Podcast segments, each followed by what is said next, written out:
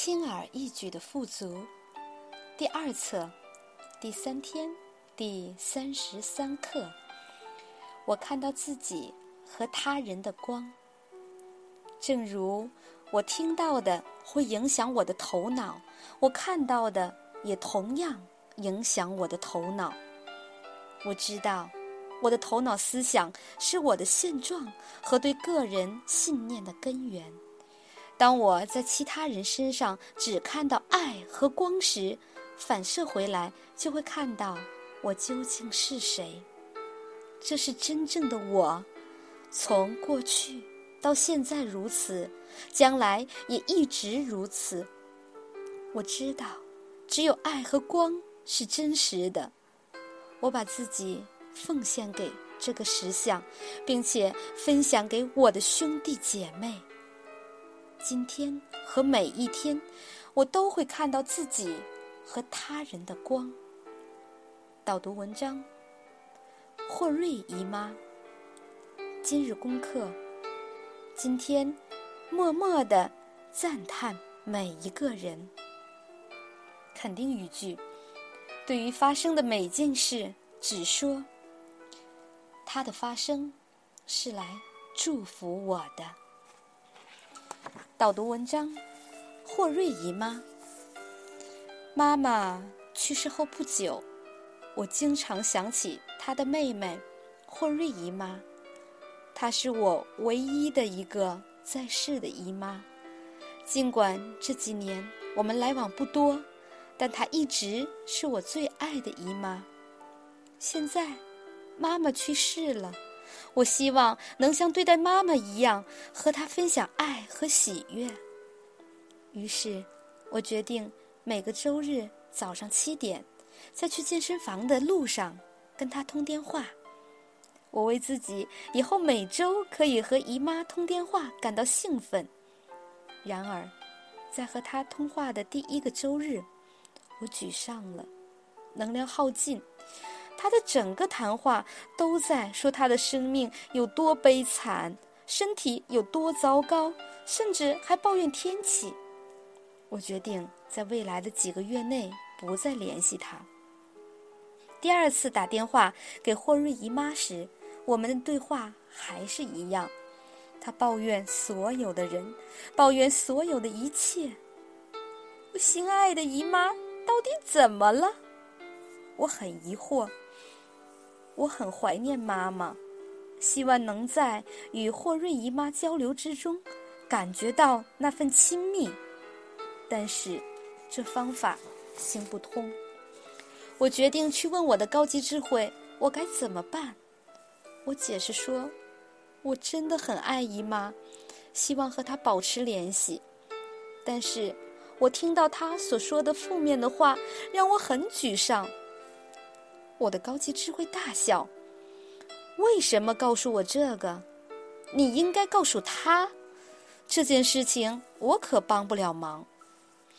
但是我不希望他失望，害怕他不再爱我呀。我回答。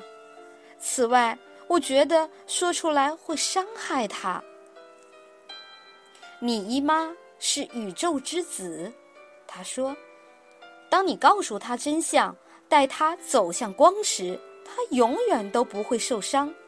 他的假我可能会受伤，但如果你担心伤害他的假我，那么你也是在用假我思考。放弃想要做好人和想要被爱的愿望吧，只警醒于光。只要你警醒于光，你就永远不会失去姨妈的爱。接下来的周日，我打电话给姨妈。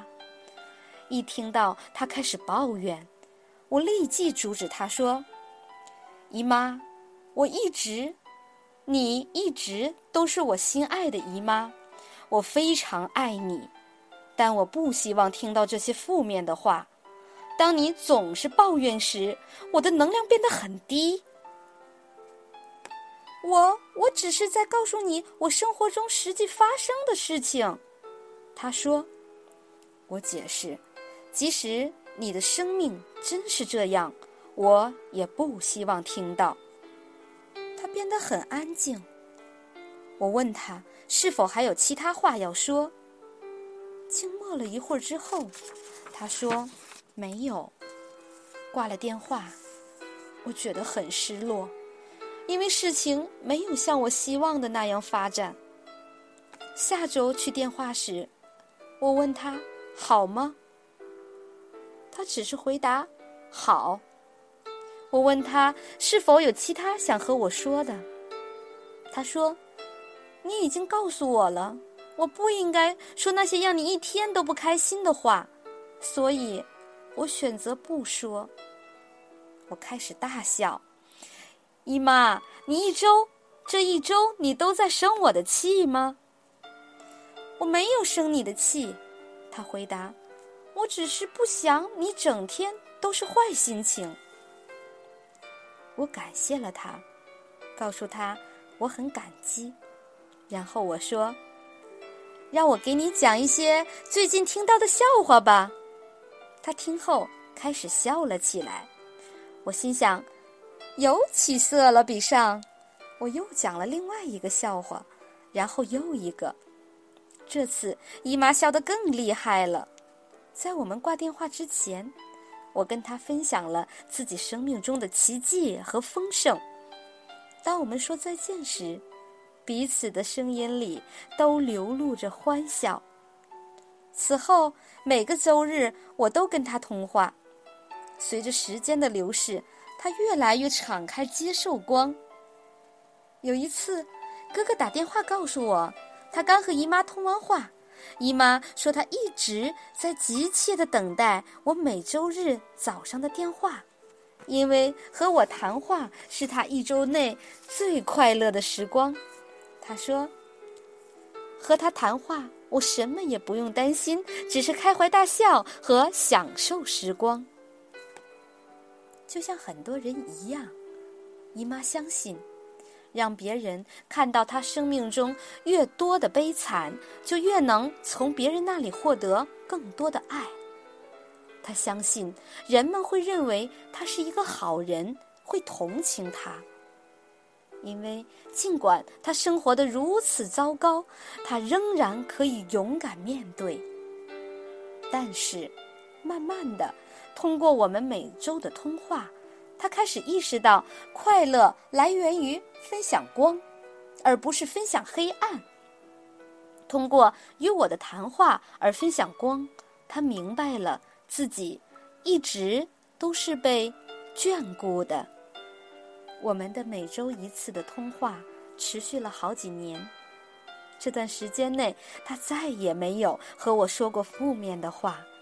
每周日早上和他谈话之后，我都觉得很快乐。我有一个这么好的姨妈，可以传递这么多的爱和光。我感觉拥有她，是我生命的祝福。